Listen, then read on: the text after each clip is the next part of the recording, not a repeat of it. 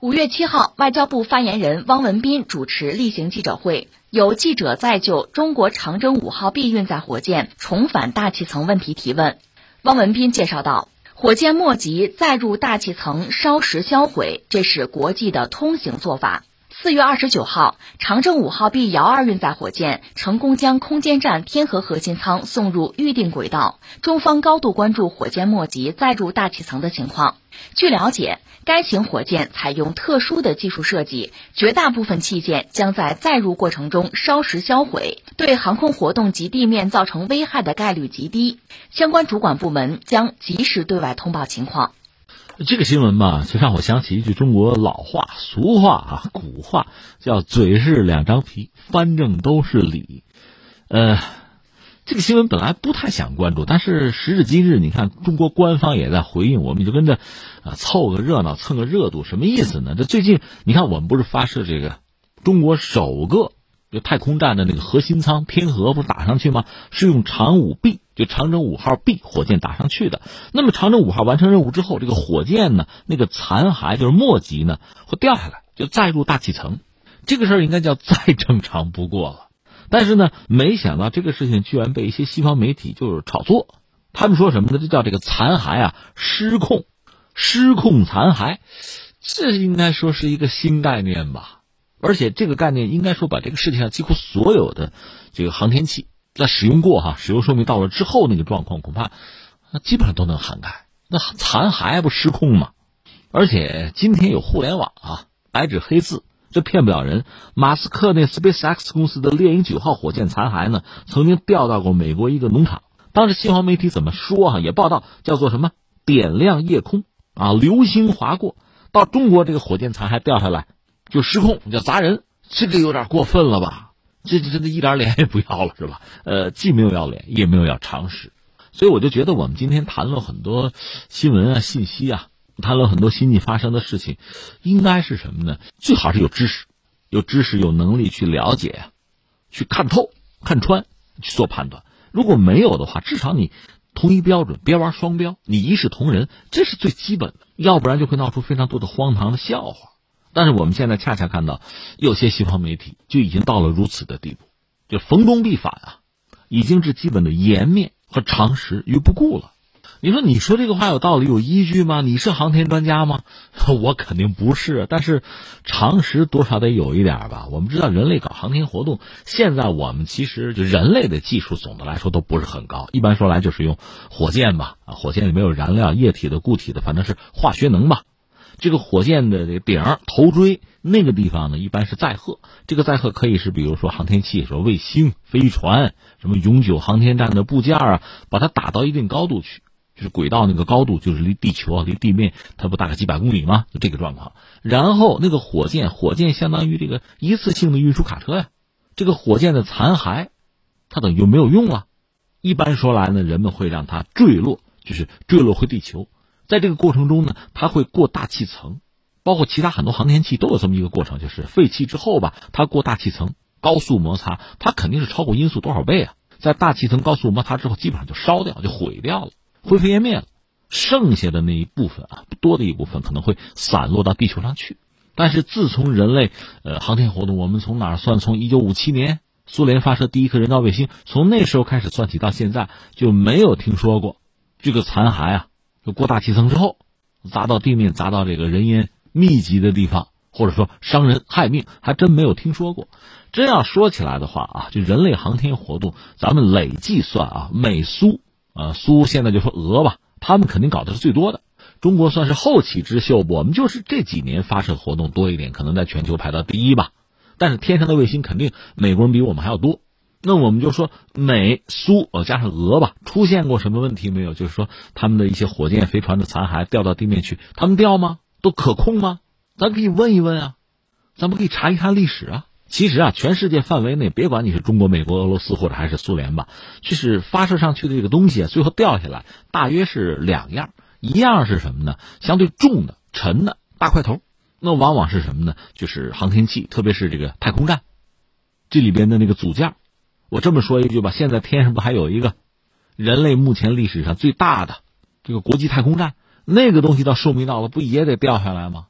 这类大家伙啊掉下来的时候，一般说来，作为发射者就责任人呐，会算计算计，控制控制，因为太大太重嘛，他绝不可能在过大气层的时候彻底烧毁。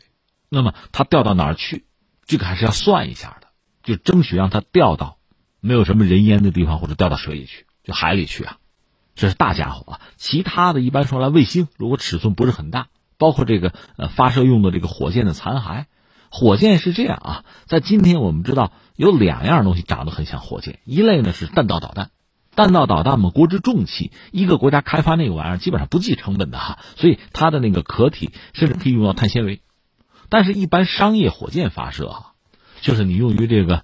民用目的啊，商业目的啊，这个东西当然要算成本了。所以它用的这个运载火箭呀，往往壳体就是铝合金的，叫皮儿薄馅儿大。馅儿是什么？就是里边的燃料箱嘛。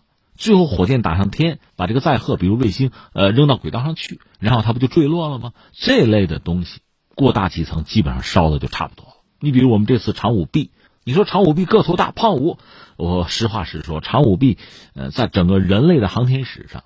作为运载火箭来讲，它真不是最大的。最大的，比如美国那个土星五号啊，呃，苏联的像 N 一什么能源号，这是比较大的。我们这真不算最大，当然它也不小了。翻回来，刚才我不是讲按我的分类吧？从天上往下掉过大气层的东西，那大块头大家伙，一般说来还是要想办法控制一下它的落点。我这么说吧，比如未来我们这个天河这个太空舱核心舱，它的使用寿命十年，十年之后这东西真的就知道废弃了。你别让它占着轨道了，让它回归地球吧。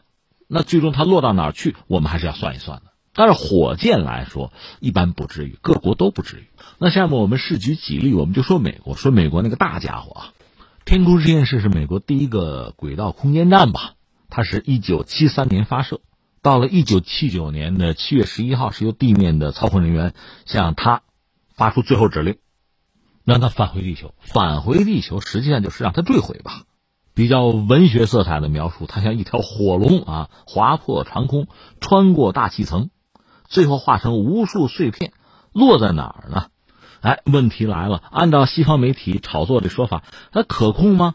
你要愣说可控也行啊，就是美国的操控人员肯定让这个天空实验室坠落的地点不是在美国，不是在美国人口稠密区，这个他做到了。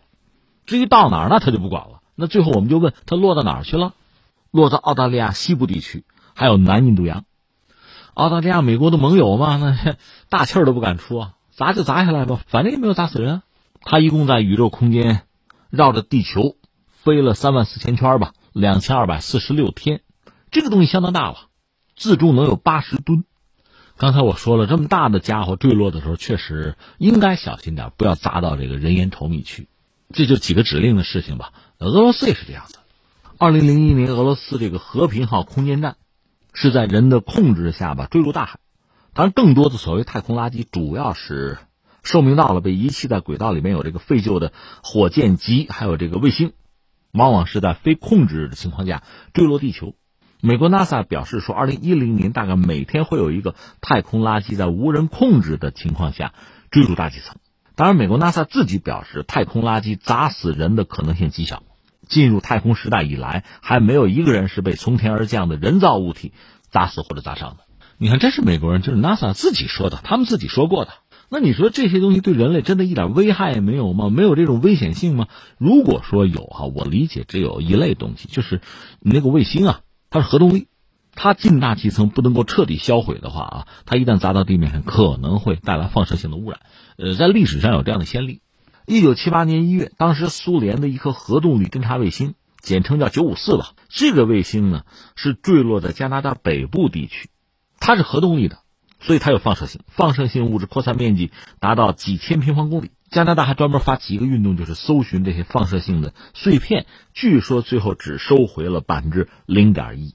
所以你看，总结一下啊，呃，一个是人类的航天活动其实很多吧，这样确实造成大量太空垃圾。太空垃圾，你说对人类的航天活动，就进一步的航天活动肯定会带来麻烦，因为它有的是占着轨道，还有一些呢，因为失控之后，它可能逐渐的掉高度，最后是掉到大气层，基本上烧掉，也许还有一点残骸砸到地面上，有，只不过以我们航天史上看啊，还没有看到这对人类直接造成什么伤害，目前还没有。那就是一个概率的问题了。那我们要说真说航天活动谁搞得多呢？还是美国和苏联和今天的俄罗斯，他们的累计啊，搞的活动肯定最多，产生的垃圾也最多。如果说有麻烦，对人类带来的麻烦也最多。如果论责任的话，那他们承担的责任也应该最多了。这是一个。再有一个，刚才我讲了哈，这类垃圾大概分两类吧，一类是规模比较大。比如说太空站核心舱这样的东西，我们可以保证它进大气层绝不可能完全烧掉，所以它们坠落到什么地方，确实需要算一算，就大约的可以估算、可以控制一下，避开人口稠密区就好了。因为地球上毕竟百分之七十覆盖的是水啊，掉到海洋里总还是安全。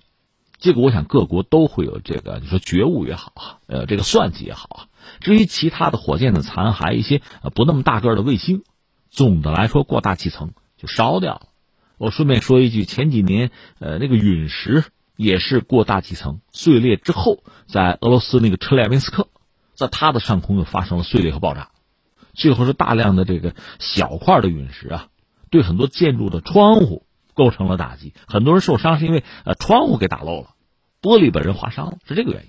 这种事倒真是有的，需要小心，但是这个概率是相当低的。所以我理解，如果西方媒体真的关心呃人类的航天活动、火箭的残骸对人类本身造成威胁，那这种威胁来自全世界所有的就人类发射的这些火箭，包括其他航天器，可不止来自中国呀。或者说，有些西方媒体这套词儿、这套嗑呢，咱可以把它存下来、复制的，将来不管谁发射火箭、卫星，把这套词儿都给它贴上去，都是有效的。所以实际上，我的意思是什么呢？就人类航天活动有没有可能给人类真带来一些威胁和麻烦呢？就是那个核动力的卫星、核动力的飞船，它有可能带来放射性，这个倒真要小心。但是如果说针对人类造成什么威胁的话，我想中国的这个长五 B 这种可能性是微乎其微的。但是比如日本人把福岛那个核废水倒到太平洋，这个对人类的威胁倒是千真万确，是实实在在的。遗憾的是，我们没有看到西方媒体对这个事儿有像样的评论、分析和谴责。那最后，我想再说一句：谁啊？马斯克。我们刚才讲了，他的猎鹰火箭的残骸曾经砸到过美国一家农场，好在没有伤人。但是我们没有看到西方媒体有任何的担心。很多人可能会称诉马斯克，说：“你看人家搞火箭，那个火箭就是可以回收的。”我要强调一下，马斯克搞火箭回收，他的目的并不在于保证人类的安全。他并没有说，并没有怕火箭残骸砸中什么人，他只是想节省成本，只是想让火箭能够再次利用，如是而已。